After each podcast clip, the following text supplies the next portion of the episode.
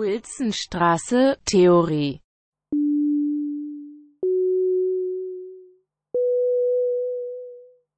Propedeutikum zu den ästhetischen Grundbegriffen im Sommersemester 2020.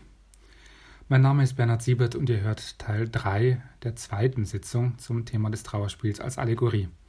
In den ersten zwei Teilen ging es um Walter Benjamin und um seine Arbeit an bestimmten Begriffen, die er philosophisch und philologisch neu denkt. Hier in Teil 3 stelle ich ein barockes Trauerspiel vor und versuche zu erläutern, warum Benjamin von diesem Genre als Ganzem so fasziniert ist. Teil 3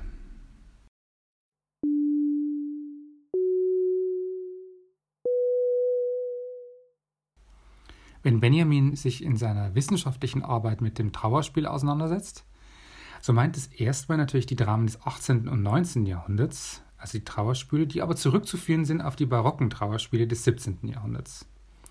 Das Deutschland des 17. Jahrhunderts kennt eine Theatertradition, die eine höfische, vor allem aber auch eine kirchliche ist. Autoren wie Andreas Gryphius, Caspar von Lohenstein oder Angelus Silesius schreiben Werke für Bühnen, die gerade erst dabei sind, sich in festen Häusern zu installieren. Das sind Theater, die häufig von Laien, ja von Schülern bespielt werden, so etwa im jesuitischen Drama, aber auch im schlesischen Kunstdrama mit Breslau als geografischem Zentrum. Und diese Theater sind Teil von Kirchen oder Schulgebäuden und die Stücke, sind insofern häufig Teil des Rhetorik- oder des Lateinunterrichts. Jemand wie Theodor Adorno weist darauf hin, wie wichtig beispielsweise die jesuitische Theaterschule für jemanden wie Brecht ist, so seltsam dieser Rückgriff zunächst anmutet. Höfische Aufführungen finden statt, sind allerdings wohl eher die Ausnahme als die Regel. Gerade diese höfischen Einladungen von Inszenierungen sind es aber wohl, die uns einige der Stücke überhaupt erst in guten Drucken erhalten haben. Für diese Bühnen entsteht nun eine besondere Art der Literatur, in der sich so etwas wie das Deutsche als Theatersprache auch erst formulieren muss. Denn viele der Barockstücke, gerade mit jene mit kirchlichem Hintergrund, sind zu Beginn des 17. Jahrhunderts in lateinischer Sprache verfasst. Aber in der Nachfolge von Opitz werden in Breslau gerade die schlesischen Stücke auf Deutsch gegeben und diese Stücke sind es dann auch, die es Benjamin besonders angetan haben. Wovon handelt das deutsche Barockdrama? Es greift auf biblische Stoffe zurück, auf mythologische Stoffe, auf geschichtliche und auf zeitgenössische Ereignisse. Die Figuren von Königinnen und Königen und von Märtyrerinnen und Märtyrern stehen häufig im Zentrum der Handlung. Diese sind meist auch titelgebend. Ein Barockdrama, das Benjamin behandeln wird, soll hier kurz zu einem ersten Einblick in diese Gattung dienen, nämlich das Stück Katharina von Georgien oder Bewährete Beständigkeit von Andreas Gryphius. Worum geht's darin? Katharina ist Königin von Georgien und verteidigt ihr Land gegen den persischen Schah. Nach einem Überfall der persischen Armee allerdings begibt sie sich persönlich ins persische Lager, will dort um Frieden bitten, wird aber sofort gefangen genommen und nach Shiraz abtransportiert. Der Schah hält Katharina als Gefangene bei sich, verliebt sich aber auch in sie. Trotz der Bitte um Freilassung von anderen Ländern wird Katharina jahrelang gefangen gehalten. Als Russland um Freilassung bittet, willigt der Schah allerdings ein, ändert aber dann seine Meinung und bittet die Königin von Georgien kurzerhand um die Hochzeit. Katharina, die sich als christliche Königin versteht und ihrem Glauben nicht abschwören will, sagt diese Hochzeit ab und wird daher auf grausamste Weise gefoltert und schließlich auf dem Scheiterhaufen verbrannt. Gryphius selbst setzt seinem Text voran, Zitat, das Trauerspiel beginnet vor Aufgang der Sonnen und endet sich mit dem Tage. Der Schauplatz ist die königliche Hofhaltung zu Shiraz in Persen. Die ganze Handlung bildet ab den letzten Lebenstag der Königin Katharine. Zitat Ende. Die Art und Weise, wie Gryphius das aber jetzt schreibt, ist sehr speziell. Und ich würde gerne drei Auszüge aus dem Drama genauer mit euch anschauen und äh, werde euch dazu drei längere Zitate vortragen. Und wer mitlesen will, Der Text von Gryphius Trauerspiel Katharina von Georgien steht online gratis zur Verfügung, beispielsweise in der Bibliothek auf projekt-gutenberg.org. Das Stück hat sechs Abhandlungen, wie Gryphius schreibt, also sechs Akte, und ich starte mit dem Anfang der ersten Abhandlung. Der Schauplatz liegt voll Leichenbilder. Kronen, Zepter, Schwerter etc. Über dem Schauplatz öffnet sich der Himmel, unter dem Schauplatz die Helle. Die Ewigkeit kommet von dem Himmel und bleibet auf dem Schauplatz stehen. Ewigkeit. Die ihr auf der kummerreichen Welt, verschränkt mit Weh und Ach und dürren Totenbeinen, mich sucht, wo alles bricht und fehlt, wo sich euer Ichts in nichts verkehrt und eure Lust in herbes Weinen. Ihr Blinden, ach, wo denkt ihr mich zu finden? Die ihr vor mich was brechen muss und schwinden, die ihr vor Wahrheit nichts als falsche Träum erwischt und bei den Pfützen euch anstatt der Quell erfrischt. Ein Irrlicht ist's, was euch, o Sterbliche, verführet, ein töricht Rasen, das den Sinn berühret.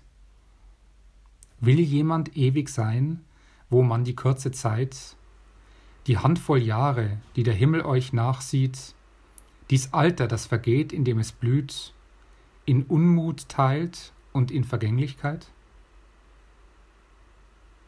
Die Throne krachen ja, wenn dieser sie nicht hält, der durch ein Wort bewegt, hell und Welt. Oft hat der mit gekröntem Haupt beherrschter Ländermacht erschüttert. In einem Nu vor fremdem Stuhl, in angeschlossenem Stahl erzittert. Man schlief nicht einmal nur auf die gesalbten Nacken, Schwert, Beil und Hacken.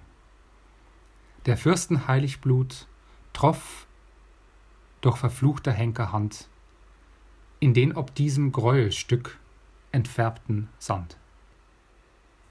Zur Eröffnung des Stücks bietet sich uns also eine ganz und gar fantastische Szene auf eine Bühne, die über und über mit Schwertern, Kronen und Zeptern bedeckt ist, senkt sich die erste Figur herab, die keine der menschlichen Rollen im Stück ist, sondern bei der es sich um die Personifikation der Ewigkeit handelt, die in einem Monolog zu sprechen anhebt. Und ihr Blinden, ruft die Ewigkeit. Sie scheint sich damit nicht nur an das Lesepublikum und das Publikum im Saal, sondern an die gesamte Menschheit zu richten. Ach, wo denkt ihr mich zu finden? Aus der Perspektive der klassischen französischen Dramatik im 17. Jahrhundert und auch aus der deutschen Theaterliteratur die sich im 18. Jahrhundert entwickeln wird, mutet diese Ästhetik ungewöhnlich an. Wir finden so etwas nochmals zu Ende der vierten Abhandlung, also am Ende des vierten Akts, wo Gryphius ein Zwiegespräch von Liebe und Tod folgendermaßen setzt. Tod. Dieser Pfeil, der mit dem Blut Gottes selbst genetzt, der mich umfing euch zu gut heilt, wenn er verletzt. Liebe. Dieser Pfeil, der durch das Herz Gottes selber drang, tötet Furcht und Qual und Schmerz und der Folter Zwang. Tod. Diese Fackel leuchtet zwar euch aus dieser Welt, dennoch führt sie von der Bar in des Himmels Zelt. Liebe. Dieser Fackel heiße Glut steckt die Geister an, dass man mit entbranntem Mut vor Gott treten kann. Tod. Wem vor diesem Bogen graut, kennt noch Welt noch sich. Wer die Erden recht durchschaut, wünscht nicht mehr als mich. Liebe. Wer nicht diesen Bogen liebt, kennt noch sich noch Gott und bleibt hier und dort betrübt, ja, ist lebend tot. Auch hier haben wir es also mit Personifizierungen zu tun, die miteinander ins Gespräch kommen. Über den dramatischen Dialog wird ein Widerstreit der Konzepte entwickelt und inszeniert. Der Tod und die Liebe argumentieren gegeneinander. Und das in einer sehr poetischen, ja lyrischen Form. Welches der beiden Konzepte wird siegreich sein in diesem Trauerspiel? So scheint der Text zu fragen. Und das Ende hält dann tatsächlich auch noch eine überraschende Wendung bereit, denn obwohl Katharina auf dem Scheiterhaufen stirbt, tritt sie als Geist nochmals auf und es kommt zu einem letzten Wortwechsel zwischen ihr und dem Schah am Ende des Stücks. Katharina. Tyrann, der Himmel ist's, der dein Verderben sucht. Gott lässt unschuldig Blut nicht rufen, sondern Frucht. Dein Lorbeerkranz verwelkt, dein Siegen hat ein Ende. Dein hoher Ruhm verschwindet, der Tod streckt schon die Hände.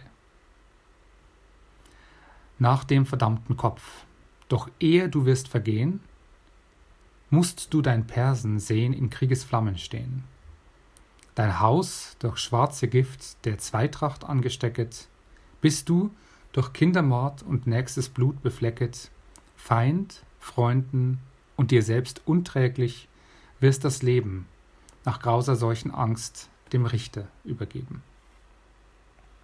Und der Schar antwortet, Recht so, Prinzessin, recht. Greif unsern Siegkranz an, bekriege Persens Ruh, Reiß, was uns schützen kann, mit starker Faust hinweg. Lass nun, du schon erblichen, den wackern Hohmut aus, dem Abbas oft gewichten. Lass auf dem Brandaltar, dem Schauplatz deiner Pein, zu lindern deinen Grimm uns selbst ein Opfer sein. Doch ist wohl herber Rach, und die mehr kann betrüben, als dass wir, Feindin, dich auch tot stets müssen lieben. Und so erfüllt sich mit diesem Schluss das, was schon angedeutet wurde im Dialog von Liebe und Tod. Letztendlich siegt die Liebe, denn auch im Tod muss der persische Schah die verfeindete Königin Katharina weiterhin lieben und in gewisser Weise trägt Katharina trotz ihres Opfertods den Sieg davon. Was interessiert nun Benjamin an dieser Art Text? Das hat ihn die Theatermacherin Asja Lazis auch gefragt, als sie ihn auf Capri kennenlernte. In ihrer Erinnerung gestaltet sich Benjamins Antwort wie folgt. Lazis schreibt, und ich zitiere hier eine längere Passage. Benjamin führte in Capri ein unregelmäßiges Leben, oft aß er gar nicht zu Mittag, höchstens eine Tafel Schokolade. Einmal kam er fröhlich an und sagte Endlich habe ich ein wunderbares Quartier gemietet, sehen Sie es an. Zu meinem Erstaunen glich das Quartier einer Höhle in einem Dschungel aus Weintrauben und wilden Rosen. Er erzählte manches von seinen eigenen Arbeiten. Ich bat ihn, mir Charles Baudelaire in seiner Übersetzung vorzulesen, Schon früher gefiel mir Baudelaire sehr. Er sprach viel über Goethe, mit besonderer Begeisterung über die Wahlverwandtschaften. Er meinte, dass dies in seiner Psychologie und Problematik ein ganz modernes Werk sei und sagte, dass er an einem Essay über die Wahlverwandtschaften arbeite. Er steckte tief in der Arbeit am Ursprung des deutschen Trauerspiels. Als ich von ihm erfuhr, dass es sich um eine Analyse der deutschen Barocktragödie des 17. Jahrhunderts handle, dass diese Literatur nur wenigen Spezialisten bekannt ist und diese Tragödien niemals gespielt werden, zog ich eine Grimasse. Wozu sich mit toter Literatur beschäftigen? Er schwieg eine Zeit, dann sagte er Erstens bringe ich in die Wissenschaft eine neue Terminologie ein. Was das neuere Drama betrifft, so gebraucht man die Begriffe Tragödie, Trauerspiel, wahllos nur als Worte. Ich zeige den prinzipiellen Unterschied zwischen Tragödie und Trauerspiel. Die Dramen des Barock drücken Verzweiflung und Verachtung der Welt aus. Sie sind wirklich traurige Spiele. Während die Haltung der griechischen und der eigentlichen Tragiker der Welt und dem Schicksal gegenüber unbeugsam bleibt. Dieser Unterschied in Haltung und Weltempfindung ist wichtig. er muss beachtet werden und führt schließlich zu einer Unterscheidung der Gattungen, nämlich der Tragödie und des Trauerspiels. Die Barockdramatik ist tatsächlich der Ursprung der in der deutschen Literatur des 18. und 19. Jahrhunderts verbreiteten traurigen Spiele. Zweitens sagte er, sei seine Untersuchung nicht bloß eine akademische Forschung, sondern habe unmittelbaren Bezug zu sehr aktuellen Problemen der zeitgenössischen Literatur. Er betonte ausdrücklich, dass er in seiner Arbeit die Barockdramatik in der Suche der Formsprache als analoge Erscheinung zum Expressionismus bezeichne. Deshalb habe ich, sagte er, so ausführlich die künstlerische Problematik der Allegorie, der Embleme und des Rituals behandelt. Die Ästhetiker bewerten bisher die Allegorie als ein zweitrangiges Kunstmittel. Er wollte beweisen, dass die Allegorie ein künstlerisch hochwertiges Mittel sei, mehr noch, es sei eine besondere Form des künstlerischen Wahrnehmens. Zitat Ende. Wir kommen hier also mit diesem Hinweis auf der Insel Capri, den Asialazis notiert hat, langsam zum Kern des Problemzusammenhangs dieses zweiten Vortrags im Zyklus des Propedeutikum II.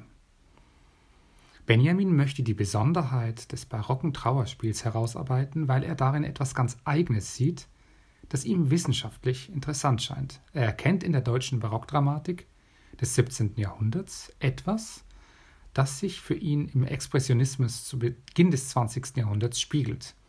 Das heißt also auch, dass es für Benjamin gilt, die Barockschriftsteller gegen die vorherrschende Klassik zu verteidigen und vor allem auch zu belegen, dass sie künstlerisch auf einem hohen Niveau anzusiedeln seien und dass sie mit künstlerisch hochwertigen Mitteln arbeiteten. Eines der wichtigsten dieser Mittel ist nun für Benjamin die Allegorie. Aber was ist eine Allegorie nun genau? Und wie begreift Benjamin sie in Bezug auf das Trauerspiel? Darum soll es im folgenden Teil gehen. Ende von Teil 3.